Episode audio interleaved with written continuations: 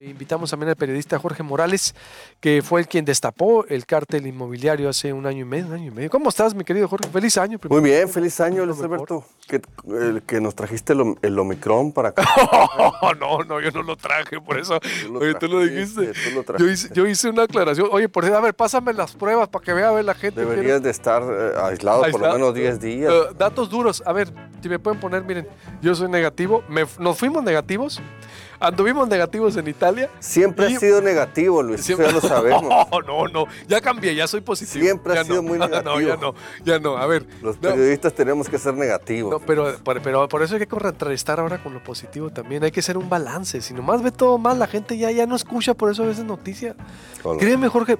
Y de veras, ya hablando entre la chunga. No, pero el material bien. La gente está cansada de las noticias negativas. A nivel nacional, a nivel internacional es lo mismo. Ves la Corriere en la Italia, en Europa, abres y la gente tira los periódicos o le cambian los noticieros porque están hablando de una narrativa y un festín del miedo y tenemos que bajarle a eso también. Yo sé que lo estaba diciendo de broma, pero en fin, pero sí soy negativo. ¿eh? Ahorita le voy a pasar. Yo vine, me hice la prueba. Llegamos el viernes.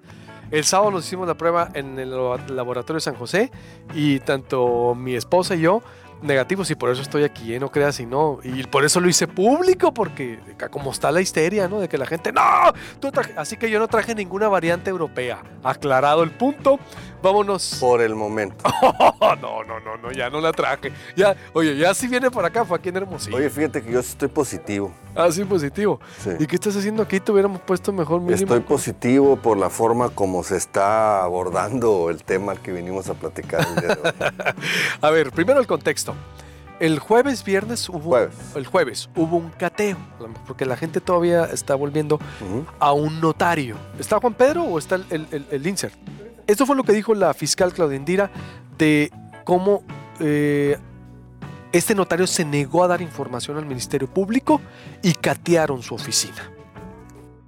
Falsedad en declaraciones, por falsificación de documentos, este, usurpación de identidad y fraude y entonces este, esta carpeta que iniciamos y que actualmente está integrando la Fiscalía este, especializada en anticorrupción, eh, se solicitaron en varias ocasiones el acceso para la información eh, derivado de que estábamos en búsqueda, por supuesto, de datos de, datos de prueba.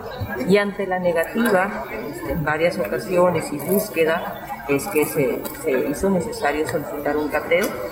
Y bueno, es lo que estamos realizando ahorita, en este momento se está llevando a cabo, este, estaremos muy atentos de localizar los datos de prueba que buscamos para la integración y obviamente el deslinde de toda esta investigación que estamos realizando al respecto. Eh, ¿Recibieron denuncias por Sí, por supuesto, por supuesto, es en seguimiento a denuncias presentadas eh, por víctimas en relación a este, algunos inmuebles, algunas actuaciones ilícitas en los cuales ellos señalan que usurparon su identidad. Entonces estamos en esa investigación, derivado de ello se hace este cateo por, por la Fiscalía, por personal de la Fiscalía Anticorrupción y yo creo que en su momento pues, ellos podrían ampliar un poco más ya que se termine esta, esta diligencia, esa técnica de investigación de cateo. ¿Cuántas denuncias? Hay 23 carpetas de investigación en las cuales se está dando seguimiento. Eh, ese tipo de denuncias, es el, qué, qué, mal uso le dieron ahí al, al inmueble?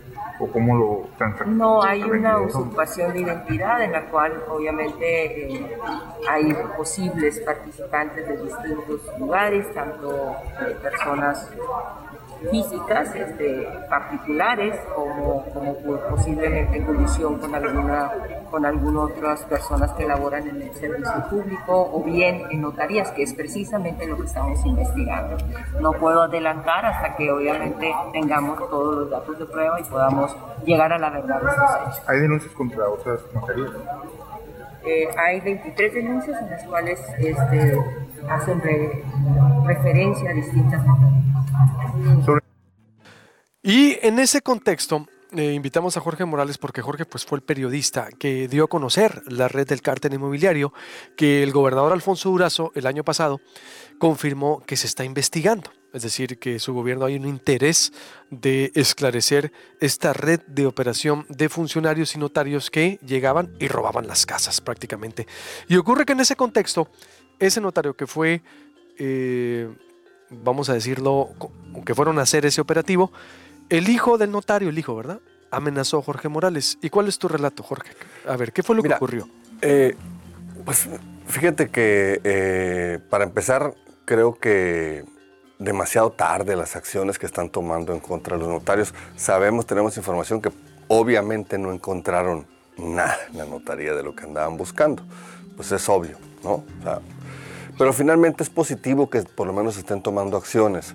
Y lo hemos dicho y tenemos conocimiento, lo ha dicho el propio gobernador, que prácticamente la Fiscalía General de Justicia está fuera de estas investigaciones, solo son apoyo logístico porque quien está haciendo, encabezando la investigación es la Fiscalía Anticorrupción, como debió haber sido desde un principio, porque aunque son eh, delitos donde las víctimas son eh, civiles, por decirle algo, por decirlo de alguna manera, pues definitivamente están involucrados servidores públicos, ¿no? Entonces, este, en ese contexto, pues nosotros retomamos eh, la, información que se genera el jueves, eh, este, retomamos esa información en nuestra sección, en nuestra cápsula del viernes de 60 segundos, en la que ni siquiera era el tema en particular el, notario 79, eh, Enrique Omar Tarín, que solamente recordamos que en nuestra primera investigación en noviembre del 2020, él era uno de los notarios que estaba involucrado en la carpeta de investigación. No lo inventamos nosotros, eran documentos oficiales.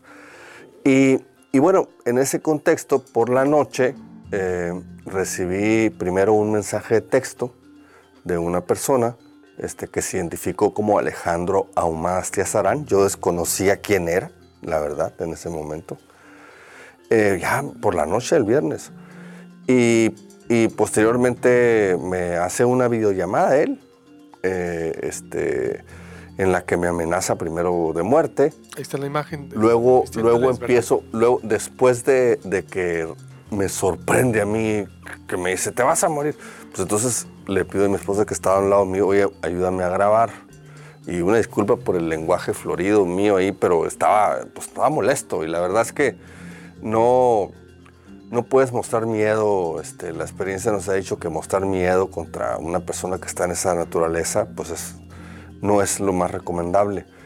Y disculpen por el lenguaje florido, pero bueno, este, no, estaba enojado. Eh, este, y pues sí, hemos pedido referencias. Después ya investigo quién es esta persona. Es el hijo menor, no el notario, es otro. Este, este, esta persona al parecer trabajaba en la Defensoría de Oficio, es abogado también.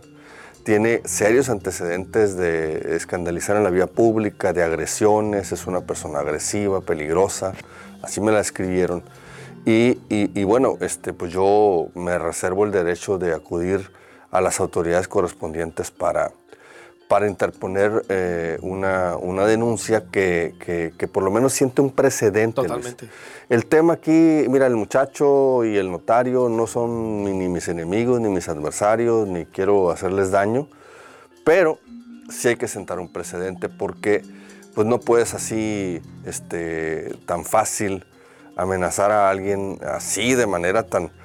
Eh, sí, beligerante, pues, pero deliberado. Fíjate que más allá de eso, Luis, a mí lo que me llama mucho la atención es el sentimiento de impunidad, pues, ¿no? O sea, me vale madre, yo te amenazo por una videollamada, aquí está mi rostro. Todavía me mandó su ubicación, dónde estaba, en su casa. Aquí está mi rostro, aquí estoy. O sea, ese sentimiento de impunidad tan fácil para amenazar a alguien por, por hacer su trabajo, pues sí creo que se tiene que sentar un precedente importante ahí con respecto a esa amenaza. ¿Pusiste este, denuncia? Estamos en eso, estamos en, eso. Proceso? Sí, estamos en eso, estamos en ese proceso. Este, la Comisión Nacional de Derechos Humanos se comunicó conmigo para ofrecer eh, el protocolo de protección a, periodistas este, en riesgo y estamos en ese proceso, ¿no? Definitivamente que sí vamos a hacerlo, lo vamos a continuar y tiene que haber consecuencias jurídicas porque este, eh, sí hay, este, tú sabes cómo es esto, en el, son muchos los intereses, cada vez nos sorprende más el tema del cártel inmobiliario, cada vez está no, no para de crecer los, el tipo de casos, el número de casos, lo sorprendente de, de la impunidad que ha permeado durante tantos años con este sistema de corrupción y de despojo de familias, que realmente no sabemos qué intereses estamos pisando y que pueden ser intereses bastante grandes. Entonces, definitivamente este, sí vamos a tomar las medidas ahí eh, eh, respectivas y, y, a seguir ¿La autoridad investigando. se comunicó contigo? No, ¿La no, fiscalía? ¿No? no, para nada. ¿Ni el gobierno de Sonora? Mm, Para nada. Bueno, recibí un mensaje de la Secretaría de Seguridad por allá ya el sábado por la noche, casi 24 horas después, pero... Dolores pero- del Río. Sí. Ah, bueno, pero te contactó. Sí, 24 horas después me contactó. Bueno, pero ¿tiene conocimiento ya del caso? Sí, sí, sí, Ah, eso claro. es importante. No, pues ¿tiene? el caso se hizo muy público, obviamente, ¿no? O sea, este... Pero bueno, creo que, creo que le faltan ahí un poquito de, de malicia a las autoridades estatales Sí, yo creo- bueno, por eso hay que visibilizarlo, por eso te- nosotros te hemos invitado a ver. La autoridad ya tiene conocimiento, qué bueno que lo hiciste público. Sí, yo, yo a, lo- sí los cinco poner- minutos de que ocurrió lo hice público por lo mismo. Tú y yo conocemos los protocolos que hay que seguir y lo hemos, nos han entrenado para eso, nos entrenaron mucho tiempo. Entonces lo primero que hice fue hacerlo totalmente, Totalmente, público, sí. darlo a conocer a las autoridades, que corra, que se haga, este, porque eso, eso nos da un poquito más de protección.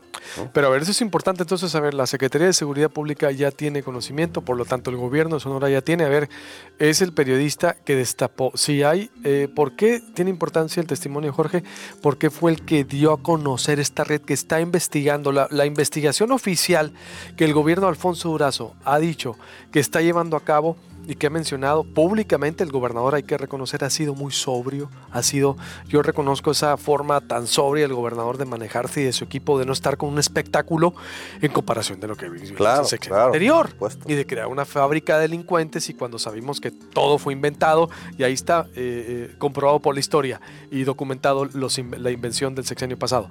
Entonces, pero lo importante es que la Secretaría ya lo sabe, esto es público para que el público lo sepa. La Secretaría de Seguridad ya sabe lo que le está pasando a Jorge Morales, por lo tanto, que tengan conocimiento que pues es la principal fuente de información para el cártel inmobiliario. Entonces, pues, No, ahí está. y un, y un llamado, Luis, si me Sí. permites, un llamado a la gente que está, que fue afectada de alguna manera Sí, en este tipo de despojos, para que acudan a la Fiscalía Anticorrupción, no a la Fiscalía General del Estado, no a donde iban al Ministerio Público y los dejaban sentados esperando 8 o 10 horas y no los atendían, o les decían mañana ven y luego no les cancelaban, no. Los casos por orden del gobernador fueron mandados hacia la Fiscalía Anticorrupción. Y si alguien de ustedes tiene una denuncia, si, alguien de ustedes no ha sido atendido, acudan a la Fiscalía Anticorrupción.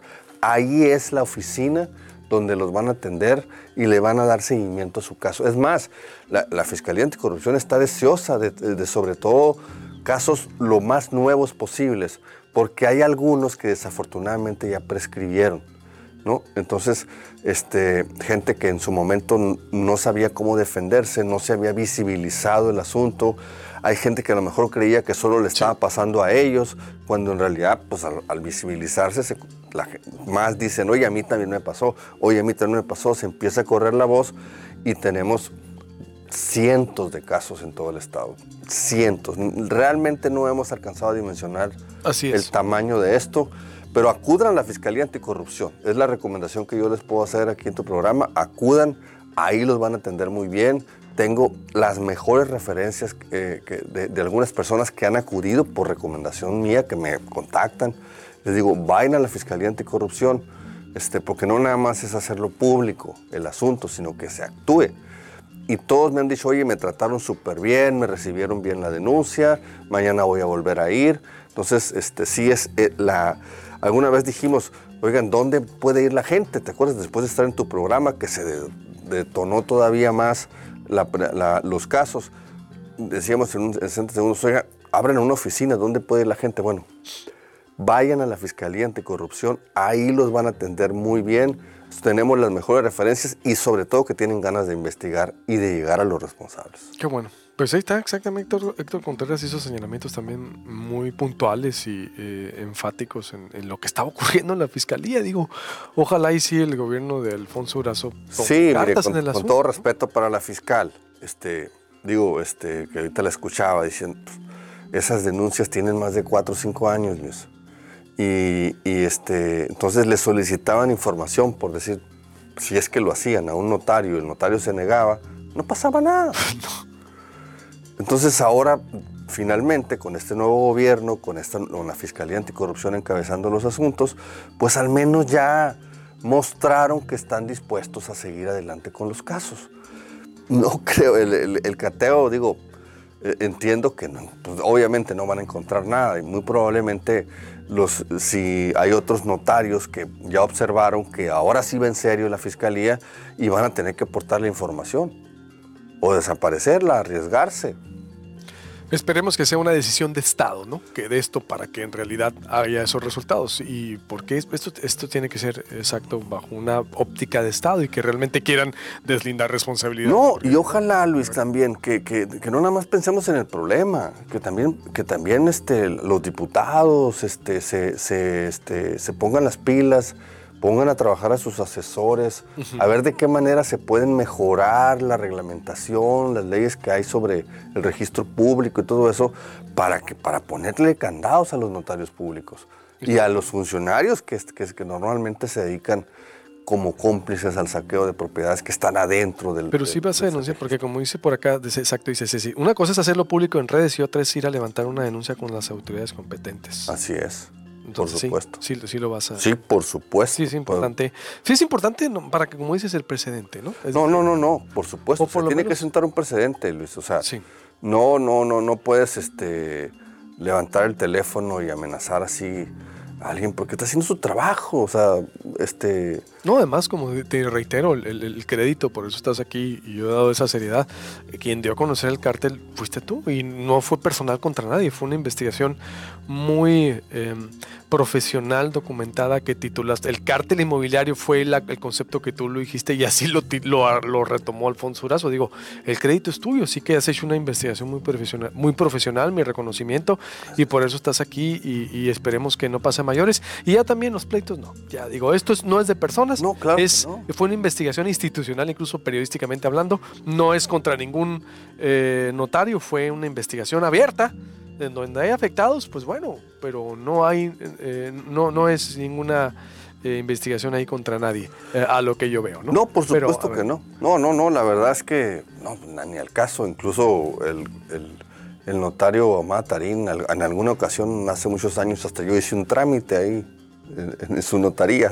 Pues ahí está, y buscamos, ¿verdad? Hay que, eh, aclaramos buscados a, Umada Tarim. Él nos contestó su papá, dijo que quería que su hijo respondiera. No hubo respuesta, no lo, lograron localizar. Quiero decirlo porque nosotros también, digo, somos muy equilibrados en la información y no todo lo sacamos hasta que tenemos muy bien confirmado y, y siempre hay otro lado de la historia, por eso el espacio se queda abierto. Si quiere el hijo hacer una aclaración, pues aquí está también Proyecto Puente no hay pleito con nadie, es simplemente hacer periodismo y exponer.